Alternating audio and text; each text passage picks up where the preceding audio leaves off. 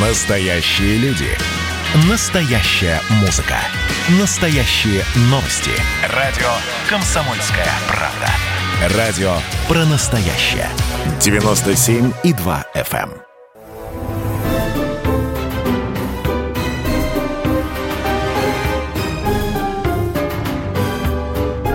Предыстория. Мысли. Факты. Суждения. Предысторию напомню. Вспоминают Иван Панкин, мой коллега Павел Пряников, историк, журналист, основатель портала «Толкователей». Будем говорить в этой части о советско-норвежской тюленьей войне. В 1920 год отправляемся. Тогда сотни норвежских промысловых судов вторглись во внутренние воды РСФСР. Тогда еще СССР не было. И от Мурманска до Архангельска начали беспрецедентный хищнический бой тюленей. Были истреблены реально десятки тысяч этих животных. Северного флота у нас еще не было. Пограничных катеров еще не было.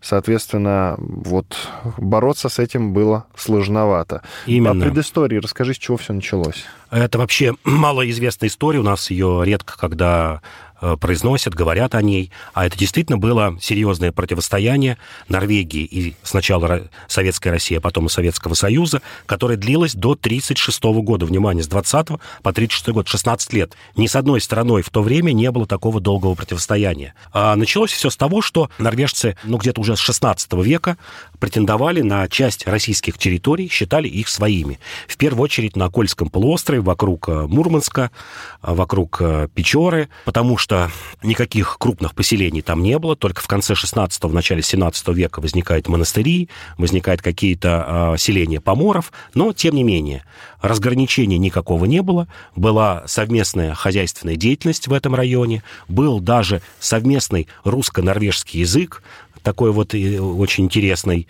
на котором разговаривали и поморы, и норвежцы, понимали друг друга. Синтетический язык, как нечто подобие эсперанто.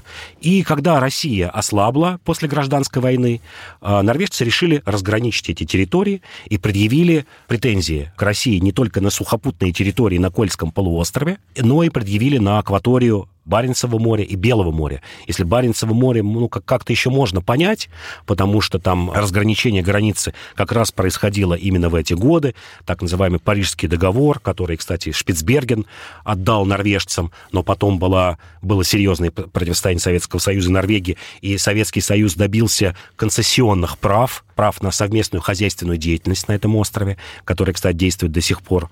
А вот Белое море, когда норвежцы предъявили свой спрос и говорили, что мы можем в нем хозяйничать, делать, что хотим, это, конечно, было открытием. И с 2020 года действительно устремились сотни промысловых судов. А, конечно же, норвежцам было не столько важно а, добывать тюленей и, кстати говоря, белух, это такие киты небольшие, которые живут в Белом море, сколько показать Советскому Союзу свое право на добычу в Белом море. И вот ты сказал, что десятки тысяч, а на самом деле сотни тысяч. Есть точные цифры у норвежцев подсчитаны, сколько они тюленей забили с 23 по 26 год. 723 тысячи голов. Откуда которые... статистика? А норвежцы учитывали, норвежцы учитывали, mm потом продавали и тюленей жир, и их шкуры, забили тысячи белух китов, выловили тысячи тонн рыбы. Советский Союз ничего не мог противопоставить норвежцам. Дошло до того, что в середине 20-х годов эти промысловые суда даже выходили в сопровождении пусть небольших, но судов военного флота Норвегии. А в 28 году дошло до того, когда впервые, ну, Советский Союз уже окреп к 28 году, а, появились пограничные катера, небольшие, но тем не менее, пытались как-то противодействовать норвежцам, активно, например, там обстреливали их суда, и норвежцы заявили, что в следующую навигацию мы тогда придем с английским военным флотом. И действительно было получено согласие англичан, что два их военных корабля, пусть небольших там на уровне эсминцев, но придут охранять норвежские промысловые суда. Советский Союз ничего противопоставить не мог. Была заключена официальная концессия с норвежцами, а, по которой Норвегия могла добывать и тюленей, и добывать и рыбу, и китов. И эта концессия была расторгнута только в 1936 году. Это была одна из самых долгих иностранных концессий в Советском Союзе. Дольше была только у японцев на Сахалине, которая в 1944 году прекратила существование, добывала нефть, на нашем Сахалине. Японцы тоже воспользовались слабостью для того, чтобы не отдать японцам после окончания гражданской войны северную часть Сахалина. Мы вынуждены были пойти на такие уступки. Вот такие же уступки были с Норвегией. Огромным вопросом оставался Шпицберген. Он и сейчас этот вопрос, кому принадлежит остров, он находится в ведении норвежцев, это их территория, но есть договор, который до сих пор действует, Парижский договор начала 20-х годов, о том, что мы можем вести коммерческую деятельность на этом острове. У нас есть поселок Баренцбург, мы добываем там уголь, Единственные норвежцы добились того, что мы должны въезжать на Шпицберген по норвежским визам. Там кто-то живет? Да, живут, да, живут. Русские люди с российскими паспортами? Да, да, да, добывают уголь, добывают уголь а они живут, они там как-то прописаны, вот... Э, как это, это такой происходит? вахтовым методом поселок Баренцбург, куда люди приезжают на несколько месяцев работать, потом уезжают обратно. Со Шпицбергеном вообще связана интересная тема. На него претендовали и немцы, и голландцы. И интересный факт, что именно на острове Шпицберген сдался последний немецкий гарнизон во время Второй мировой войны. Это вообще такая ну, малоизвестная тема. Во время войны туда была отправлена метеорологическая экспедиция в составе 11 военных, подчеркну, военных метеорологов, которые поставляли данные для немецкой авиации, которые э, бомбили конвои в основном конвои, Мурманск, которые шли с ленд-лизом из Америки и Англии. Они построили два дома по 50 квадратных метров. Э, с подлодок и с одного судна, которое смогло туда пробиться немецкого, было выгружено 1800 ящиков э, с едой, оружием, приборами. Данные они поставляли до конца апреля, отправляли с радиоточки немцам о метеорологической обстановке. Потом вдруг в мае эта связь обрываются, они не знают, что делать, выжидают месяц-два, и затем в конце лета начинают телеграфировать, что у нас заканчивается еда, топливо, там еще другие какие-то а, продукты, амуниция.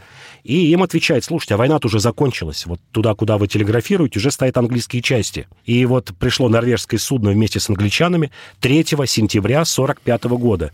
И последний гарнизон немцев сдался, причем это было официально оформлено, была подписана бумага, такая, которая вот позволяла, что называется, без боя, это специально немцы решили подчеркнуть, сдались 3 сентября 1945 года, через э, ну, почти 4 месяца после окончания войны в Европе. И вот эти 11 человек сдали, прям вот есть точная опись, один пулемет, 9 винтовок, 10 пистолетов, там какое-то количество автоматов. Еще, кстати, немцы радовались, что а, попали в английскую зону оккупации. Очень боялись, что первыми а, засекут их сигнал со Шпицбергена наши суда, и тогда немцам придется в плен отправляться в Советский Союз, а не к англичанам. И у Норвегии территориальные претензии к, к России шли до начала 21 века. Ведь мы только в 2010 году подписали договор о разграничении акватории Баренцева моря.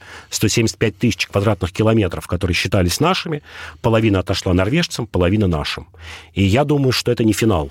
Я думаю, что у норвежцев будут какие-то претензии и на территории Кольского полуострова, потому что там считается, что территории, хотя вроде бы официально официально разграничены, но норвежцы претендуют на несколько километров вглубь перенести. И я думаю, что возникнет история со Шпицбергеном, опять же, э, что он должен принадлежать только одним норвежцам.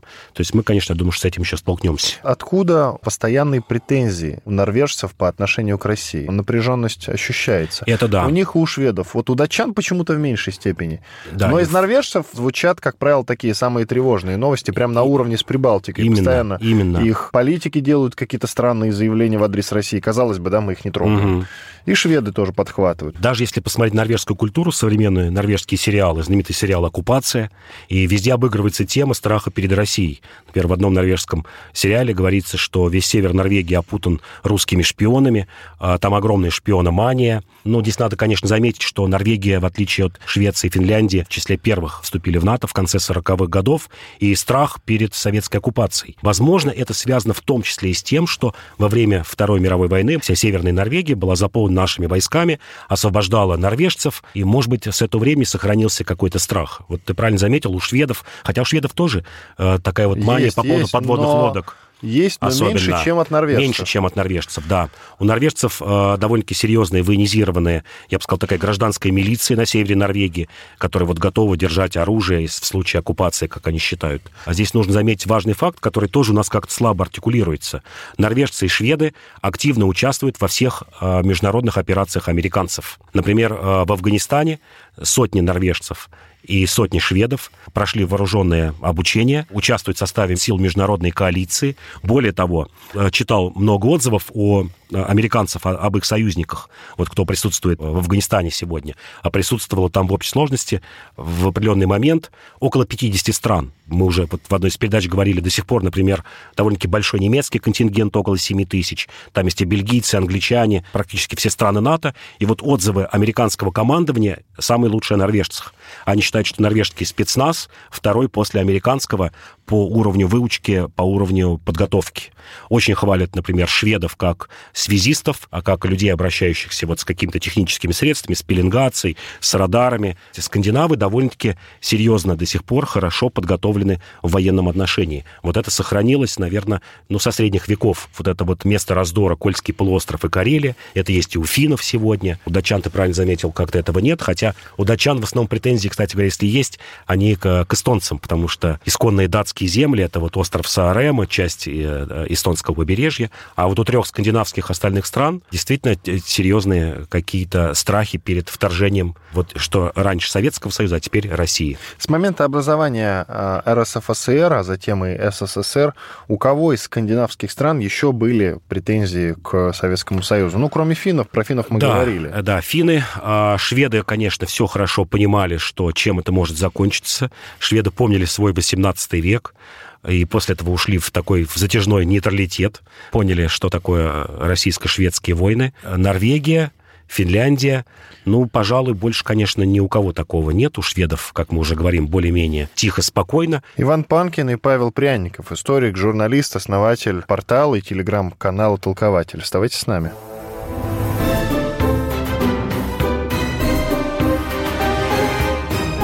Предыстория. Мысли. Факты. Суждения.